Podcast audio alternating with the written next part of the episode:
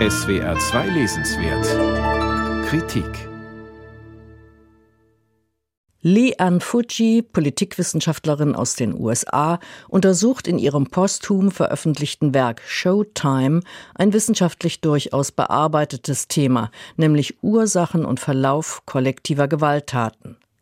Ihr Blick auf Krieg, Genozid und Lynchmord ist allerdings ungewöhnlich. Sie betrachtet, wie sich einzelne Personen im Zuge von Gewaltausbrüchen besonders hervortun und damit das Gewaltgeschehen maßgeblich beeinflussen.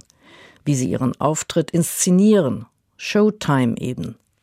Fujis Untersuchungsgegenstand sind der Bosnienkrieg, der Völkermord in Ruanda und Lynchmorde in den USA. Bevor Li Fuji in ihr eigentliches Thema einsteigt, liefert sie eine wichtige Erkenntnis. An allen Orten ihrer Studie schienen die Fronten klar. Serben töten Muslime, Hutu töten Tutsi und Weiße lynchen Schwarze.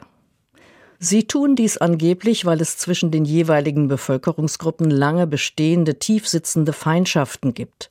Fuji liefert nun in ihrem Buch gut begründete Argumente gegen diese einfach gestrickten Geschichten über Ursache und Brandbeschleuniger kollektiver Gewalt.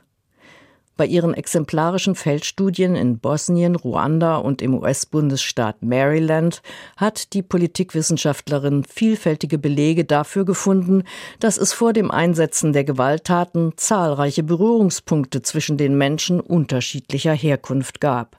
Das reichte vom selbstverständlich entbotenen Gruß über nachbarschaftliche Unterstützung bis zu engen Freundschaften und Eheschließungen. Fuji fand außerdem heraus, dass die scheinbar so klaren Unterschiede zwischen den Gruppen tatsächlich fließend sind. In Ruanda etwa konnte ein veränderter Eintrag im Ausweis oder wirtschaftlicher Erfolg aus einem Hutu einen in früherer Zeit privilegierten Tutsi machen. Auf Basis dieser Erkenntnis geht Li Fuji ihrem eigentlichen Forschungsanliegen nach. Die Politikwissenschaftlerin hat in den drei Orten ihrer Feldstudien untersucht, wie sich einzelne Personen im Zuge des Gewaltgeschehens besonders hervortaten. Sie befeuerten die Gewaltexzesse, sie waren besonders grausam. Das Entscheidende dabei, ihre Brutalität stellten sie öffentlich zur Schau. Sie wollten gesehen werden. Diese Aggressoren waren Männer, Fujis Studie benennt ausschließlich Männer als Showtime-Akteure, die bis dahin als einfache Mitglieder ihrer Gemeinschaft galten oder sogar am Rande standen. Die kollektive Gewaltorgie gab ihnen die Möglichkeit, sich in neuem Licht zu zeigen, sich gewissermaßen neu zu erfinden. Als entschieden, als mächtig.